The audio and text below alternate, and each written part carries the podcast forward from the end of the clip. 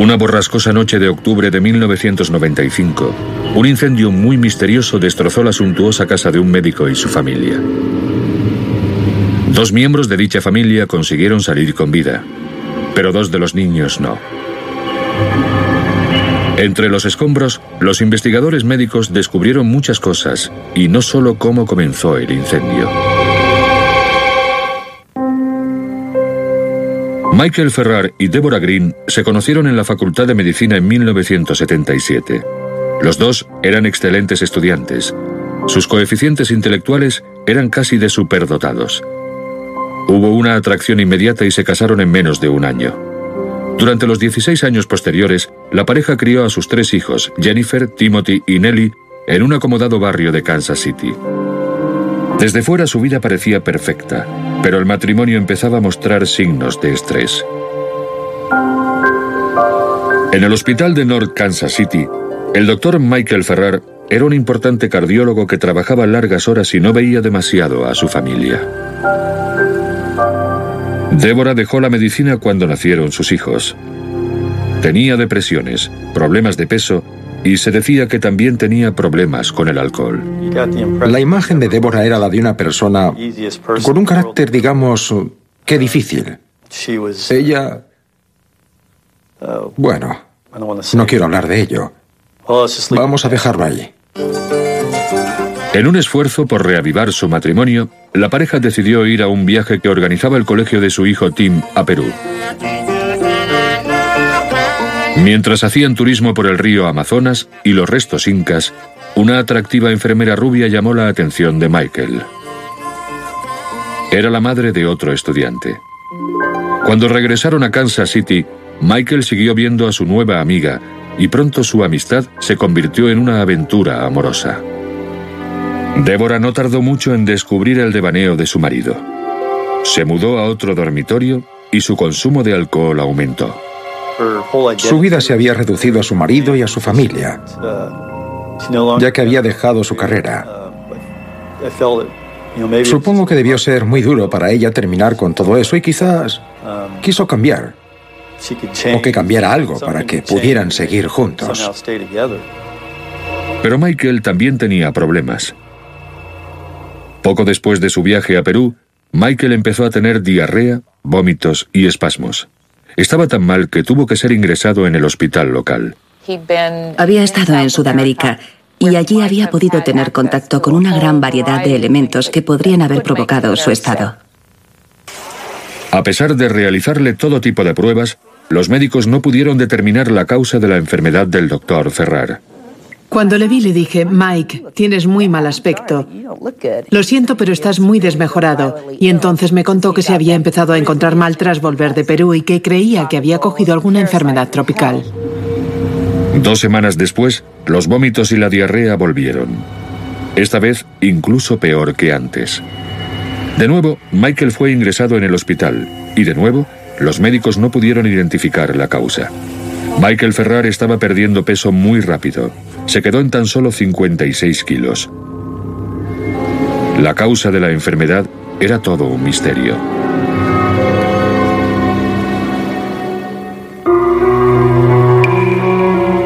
En 1995, la vida del doctor Michael Ferrar, un cardiólogo que parecía que lo tenía todo, iba de mal en peor. Cuando le dieron el alta en el hospital por la enfermedad que creían que había cogido en Perú, Michael dio otro paso hacia el divorcio trasladándose a un apartamento al otro lado de la ciudad. Su mujer, Débora, estaba enfadada, deprimida y bebía mucho, y podía estar encerrada en su habitación días y días.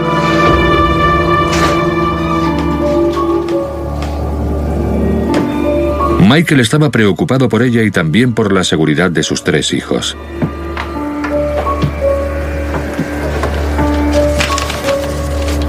En una visita a la casa para recoger sus cosas, Michael vio algo sospechoso en el bolso de su mujer. Un paquete de semillas de ricino. En el paquete ponía que las semillas eran venenosas. Con tantos paquetes de este tipo de semillas en su bolso, Michael creyó que su mujer planificaba suicidarse. Y me dijo que estaba casi seguro de que quería suicidarse con esas semillas. Pero yo no lo creía porque la doctora Green es una mujer muy inteligente, inteligentísima, y es oncóloga. Y los médicos.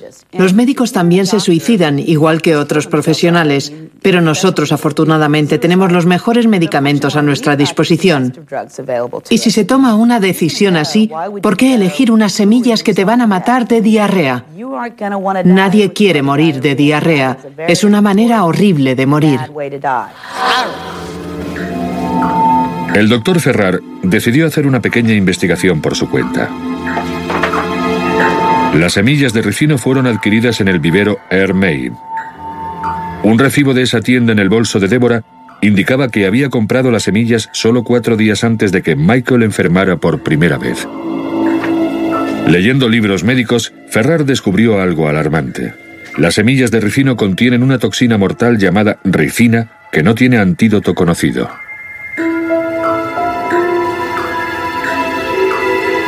Y los síntomas de intoxicación por ricino eran vómitos, diarrea y hemorragia gastrointestinal. Síntomas idénticos a los que él había padecido.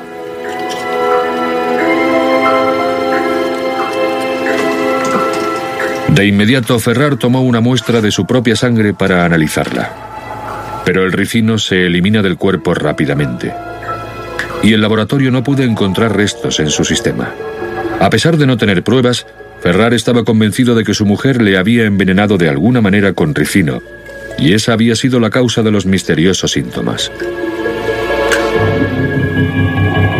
Unos días después, Michael se enfrentó a Débora en una llamada de teléfono. Le dije que estaba muy enfadado con ella. Estaba loca. Que ella me había envenenado y que necesitaba ir a un psiquiatra inmediatamente. No tengo por qué escuchar esto.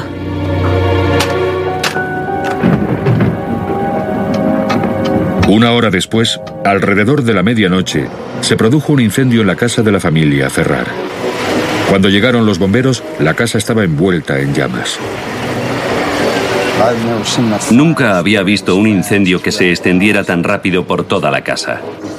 La temperatura era tremenda. No había forma de que nadie se acercara a la casa. Y por supuesto, las llamas alcanzaban los 6 o 9 metros de altura. Débora y su hija de 10 años, Jennifer, consiguieron escapar. Durante el interrogatorio, la noche del incendio, informaron a Débora de la trágica noticia. Sus otros dos hijos habían quedado atrapados y habían muerto en el incendio. Dios mío, mis preciosos Tim y Kelly han muerto. Jesús, ¿se ha hecho algún esfuerzo por salvarlos? Kelly, de 6 años, murió por inhalación de humo en su propia cama. Tim, de 13, murió abrasado.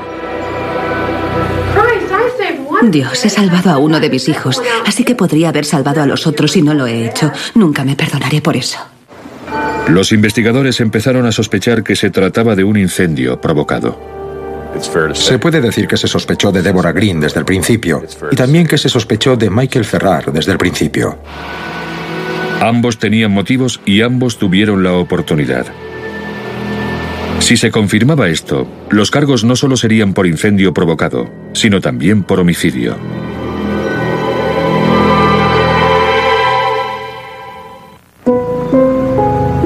Mientras investigaban el misterioso incendio que acabó con la vida de Tim y Kelly Ferrar, la policía analizó más detenidamente la relación entre Michael y su mujer Deborah. Unas semanas antes del incendio, la pareja tuvo una discusión en la casa. Según Michael, su esposa estaba bebida, enfadada y le amenazó con intentar suicidarse. Llamó a la policía y los agentes se llevaron a Débora al hospital para someterla a evaluación psiquiátrica. La doctora Pamela McCoy estaba de guardia. Pam McCoy dijo que al principio no estaba segura de si Deborah Green era una enferma mental o no. Estuvo sentada con ella en la sala de espera de urgencias del hospital, preguntándole si se encontraba bien y si podía hacer algo para ayudarle, para intentar conocer su estado mental. Entonces entró el doctor Michael Ferrar. Cuando le vio en el pasillo, Fue hacia él y la tuve que agarrar porque pensé que le iba a atacar. Le escupió y le llamó hijo de puta.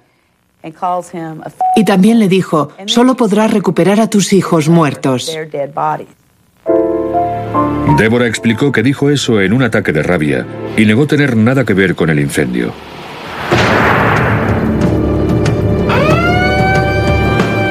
Dijo que estaba dormida cuando saltó la alarma.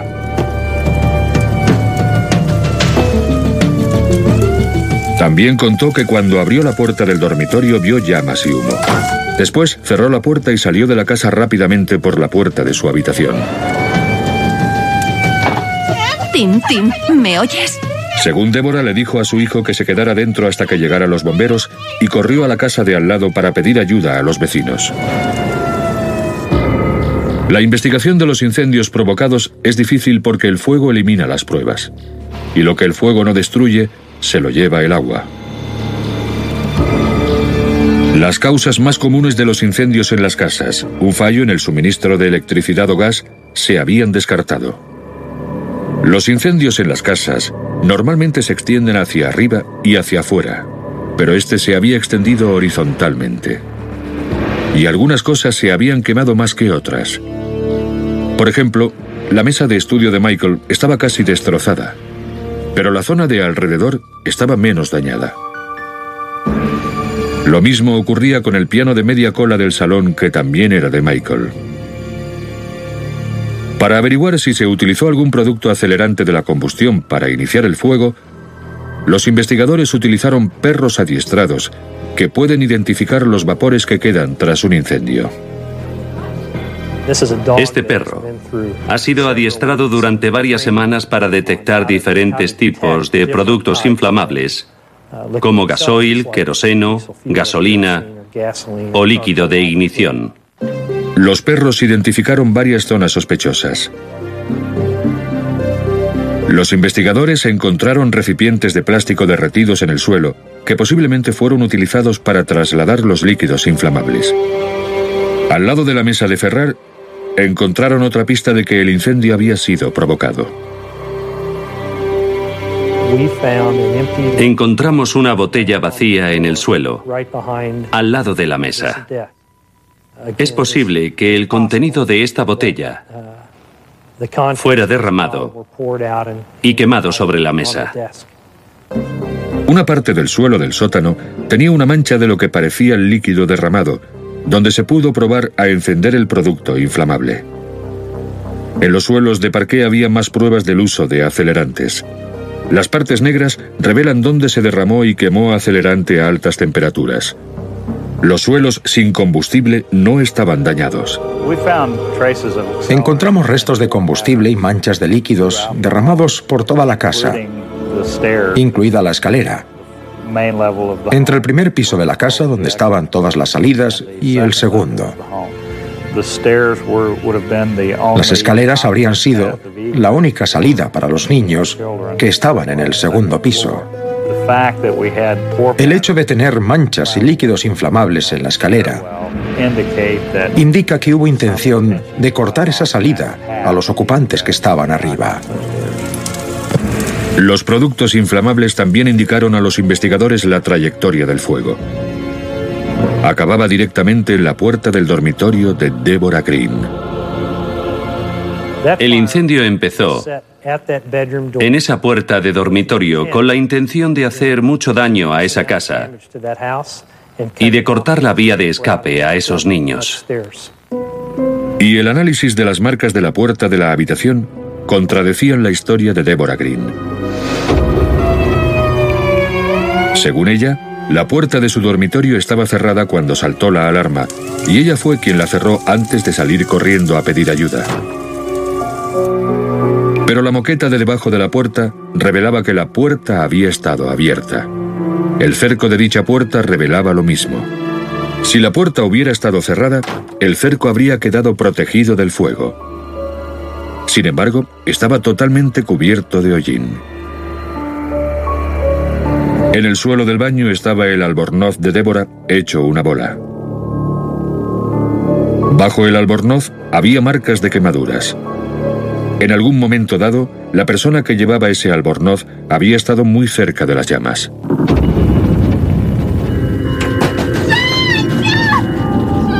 Los vecinos explicaron que el pelo de Débora estaba mojado cuando fue a pedirles ayuda. Esto no supuso ninguna sorpresa para los investigadores.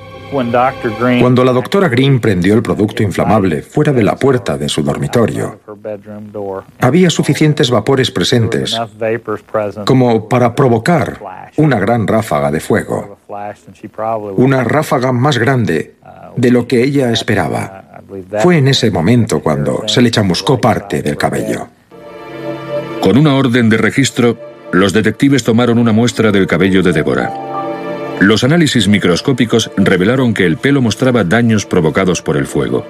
Una intensa llama le había chamuscado el cabello. Los daños en el pelo de Débora eran abundantes, ya que la muestra no fue tomada hasta después de que se cortara el pelo para el funeral de sus hijos. Bill Chapin es un químico forense cuyo trabajo consistió en analizar los restos del incendio de la casa de los Ferrar. Guardó los escombros en recipientes metálicos para preservar cualquier vapor que pudiera estar presente. Estos recipientes alcanzan una temperatura de entre 80 y 90 grados centígrados y el aire del interior se extrae. Si los vapores contienen productos inflamables o hidrocarburos, quedan atrapados en filtros de carbón vegetal. Dichos filtros son posteriormente aclarados con un disolvente, disulfuro de carbono y la mezcla se coloca en un espectrómetro de masas para ser analizada. Tras dos días de pruebas, Bill Chapin encontró lo que estaba buscando. En este caso, el acelerante de combustión que encontré era un acelerante llamado isoparafina. Las isoparafinas son a menudo utilizadas en líquidos combustibles inodoros. Había un recipiente vacío de acelerante en el suelo del garaje de los Ferrar. Los investigadores estaban convencidos de que Deborah Green había provocado el fuego que mató a dos de sus hijos. La única pregunta que seguía sin respuesta era, ¿había intentado matar a su marido también con las semillas del ricino? Cuando el doctor Ferrar dijo a la policía que estaba seguro de que su mujer le había envenenado con semillas de ricino, los investigadores no sabían por dónde empezar. Las semillas de ricino encontradas en el bolso de Débora fueron adquiridas en el vivero Hermey, no muy lejos de la casa de los Ferrar. La policía enseñó una serie de fotografías a los empleados de la tienda. Una de las cajeras identificó a Deborah Green como la mujer que compró una docena de paquetes de semillas de ricino unos meses antes. La cajera dijo que le pareció una compra extraña. Tuvieron que encargar las semillas, ya que había pasado la temporada de cosecha y se les habían agotado en la tienda. Como el laboratorio local no pudo encontrar restos de ricino en los análisis de Michael Ferrar, enviaron una muestra de su sangre al FBI, al doctor Drew Richardson, experto en investigación química y biológica del Instituto de Investigación Médica Naval de Washington. El personal de inteligencia está bastante familiarizado con el ricino por unos cuantos casos famosos que se han dado. Pero entre la gente normal e incluso entre algunos profesionales muy cualificados como médicos no se sabe mucho o incluso nada sobre el ricino. En 1978, Georgi Markov, un disidente búlgaro que vivía en Londres, estaba esperando un autobús cuando un hombre que llevaba un paraguas tropezó con él. Disculpe. Creyó que fue un accidente. Tres días después, Markov murió. Al practicársele la autopsia, se le encontró un pequeño perdigón en el muslo. Era más pequeño que la cabeza de un alfiler. Tenía agujeros perforados y dentro había ricino. Se dice que Markov fue asesinado y que la bola de ricino estaba en la punta del paraguas. El ricino es un antígeno que provoca un descenso de glóbulos rojos. En dosis grandes puede ser mortal. Cuando un antígeno penetra en el cuerpo, la respuesta del sistema inmunitario es producir anticuerpos que luchan contra el organismo invasor. Para averiguar si los anticuerpos de ricino estuvieron en el sistema de Michael Ferrar, el doctor Richardson utilizó un método llamado ELISA, que significa inmunoensayo enzimático. Se rellena un recipiente de plástico como este con una solución que contiene ricino. En teoría, cualquier anticuerpo de ricino en la sangre del doctor Ferrar coincidiría con el ricino del recipiente, y eso es exactamente lo que ocurrió. A continuación, el doctor Richardson analizó la sangre de algunas cabras que habían estado expuestas a pequeñas cantidades de ricino. Y resultó que tanto la sangre de las cabras como la de Michael Ferrar tenían anticuerpos parecidos, anticuerpos diseñados y estructurados para reconocer y buscar el objetivo invasor, el ricino. El doctor Richardson descubrió algo más. El número de anticuerpos de ricino en el sistema de Ferrar era alarmante. En el caso del doctor Michael Ferrar, puede que estuviera expuesto unas tres veces. La primera vez habría tenido una respuesta inmunitaria determinada. Habría durado unas cuantas semanas. La segunda y tercera vez y quizás en otras exposiciones se habrían producido otras respuestas inmunitarias independientes por cada una de las exposiciones. Y las últimas exposiciones habrían causado una respuesta y unos anticuerpos que estarían presentes en la sangre durante muchos meses o incluso varios años. El doctor Ferrar cree saber cómo le envenenó su mujer, pero no revelaremos el método en este documental. El incendio provocado por Débora fue una copia del de Mentiras Necesarias, un libro sobre unos niños que mueren en un incendio provocado por la protagonista femenina. Otro libro que estaba en la casa de Green era una novela de Agatha Christie, Matrimonio de Sabuesos, sobre un envenenamiento con ricino. Deborah Green fue acusada de dos cargos de homicidio y dos intentos de homicidio. Los fiscales creen que los intentos de Deborah de asesinar a su marido fracasaron. Temía perder la custodia de sus hijos en su inminente divorcio. No tengo por qué escuchar esto.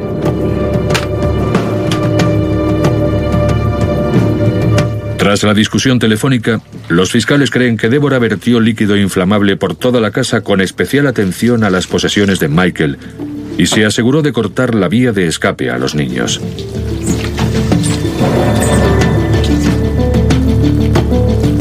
El rastro del líquido inflamable llevaba directamente a la puerta de la habitación de Deborah Green.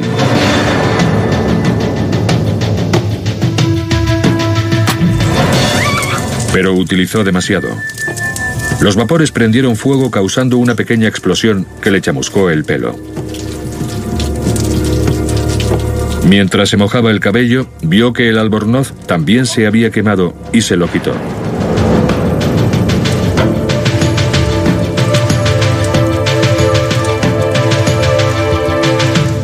Jennifer, de 10 años, sobrevivió al conseguir trepar hasta la ventana de su habitación y saltar por ella. Débora dijo a Tim que se quedara dentro con su hermana de seis años hasta que llegaran los bomberos. Tristemente, Tim hizo caso a su madre. Él y Kelly murieron antes de que llegaran los bomberos. El juicio de Deborah Green iba a empezar una semana después de que Michael se sometiera a una operación cerebral para reparar los daños causados por el envenenamiento por ricino. Pero el juicio nunca se celebró. Deborah Green decidió no impugnar los cargos, evitando así una posible pena de muerte. Mis abogados están preparados y dispuestos a presentar pruebas que demuestran que tenía perturbadas mis facultades cuando Tim y Kelly murieron.